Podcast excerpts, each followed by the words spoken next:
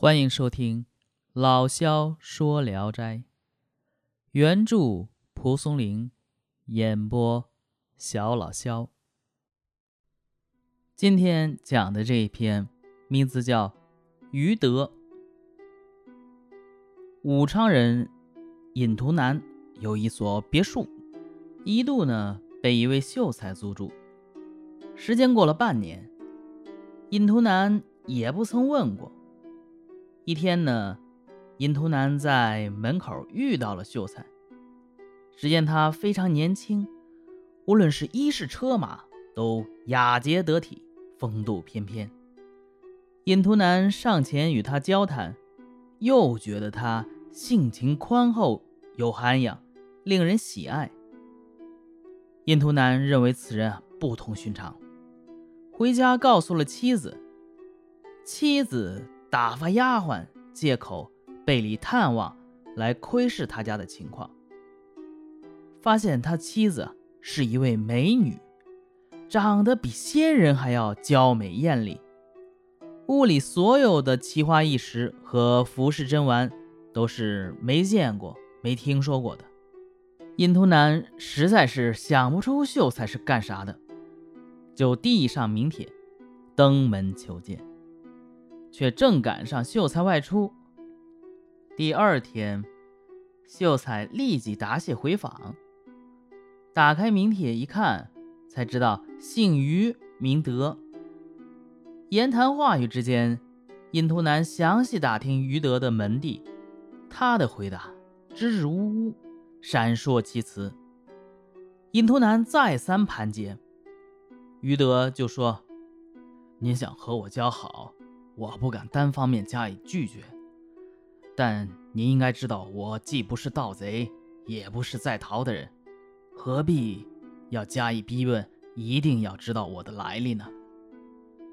尹图南向他表示了歉意，然后他命设酒宴，加以款待，两人说说笑笑，都很高兴。直到日暮时分，才有两个昆仑奴。牵着马，提着灯，把他接走。第二天，于德写便签回请尹图南。尹图南来到他家，看见房屋的四壁都是用明光纸裱糊的，明镜如镜啊！金狮子香炉里边燃着珍贵的奇香，一个碧玉瓶插着凤尾和孔雀羽各两只，每只长二尺有余。一个水晶瓶浸着一束粉花，不知什么名儿，也是高二尺左右。垂下的枝条覆盖了基岸，仍有余音。树叶稀疏，花朵繁密，含苞待放。花朵就像沾水后收拢双翅的蝴蝶，花蒂就像蝶须。宴席上只摆了八样菜肴，却异常丰盛精美。入席后，于德让童子行击鼓催花的酒令。鼓声一响，水晶瓶中的花朵就颤颤悠悠的即将绽开。一会儿，蝴蝶状的花朵渐渐张开了，接着鼓声停歇下来，随着一声沉沉的鼓声，蝶须状的花蒂顿时凋落，当即变成一只蝴蝶。飞落在尹图南的衣服上，于德笑着站起身来，斟了一大杯酒。尹图南把满杯的酒喝完，蝴蝶也飞走了。一会儿，鼓声再次响起，两只蝴蝶都飞落在于德的帽子上。于德笑着说：“我做法自毙了。”于是也干了两杯。酒声响过三遍后。花瓣乱落，飘摇而下，落满二人的衣袖衣襟。击鼓的童子笑着上前指认分数，各落多少。结果尹图南应喝九杯，余德应喝四杯。此时尹图南已微有醉意，不能如数喝光，勉强喝了三杯，离席逃走。从此更加认为于德是个奇人了。然而余德啊，为人不喜交友，往往闭门独居，与周围的人没有婚丧庆吊的来往。印图南逢人就宣扬他的经历，于是听到这等奇事的，都争先恐后的与余德交好。余德家门外来访的达官贵人常常络绎不绝，这余德呀就很不耐烦了。忽然向印图南告辞离去。于德走后，印图南走进余家，只见空无一人的庭院，洒扫的静无纤尘，竹油堆放在青石阶下，窗间零散的布帛和扯断的纱线上面，仿佛还留着指印。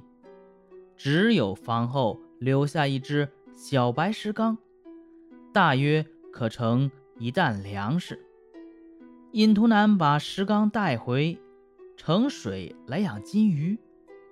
历时一年，缸中的水仍像刚倒进时那样清澈。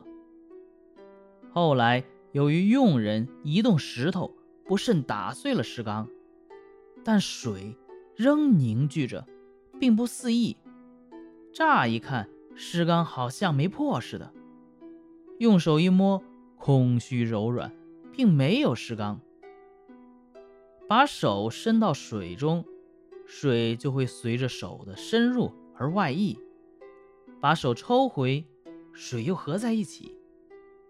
这水呢，到冬天也不结冰。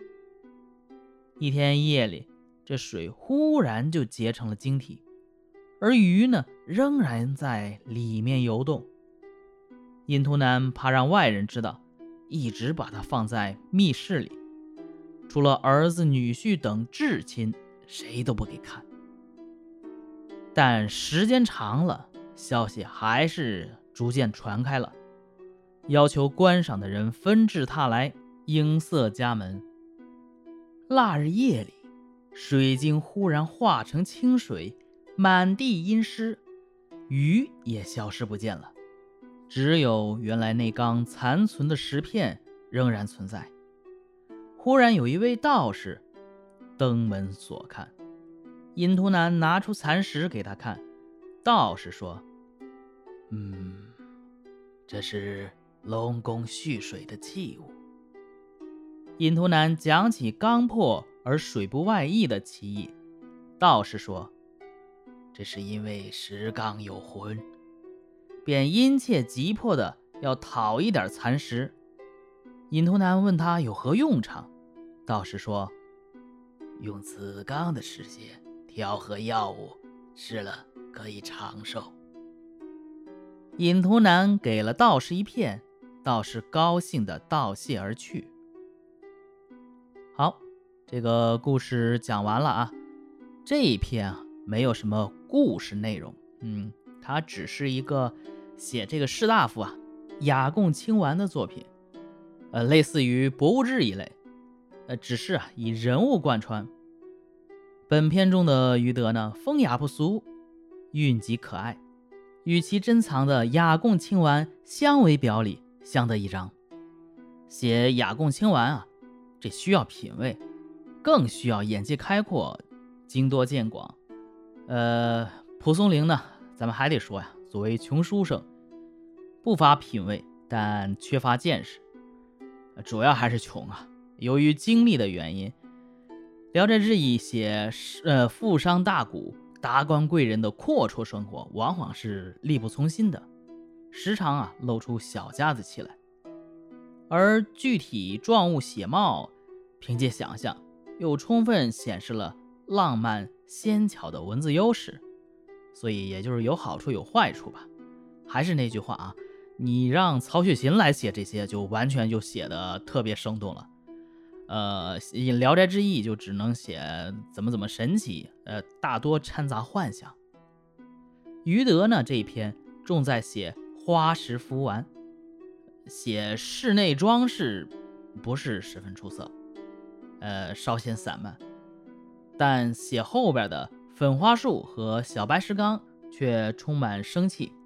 无论是写击鼓传花的玄妙应节，还是写小白石缸和水的若有若无，都活灵活现，令人神往。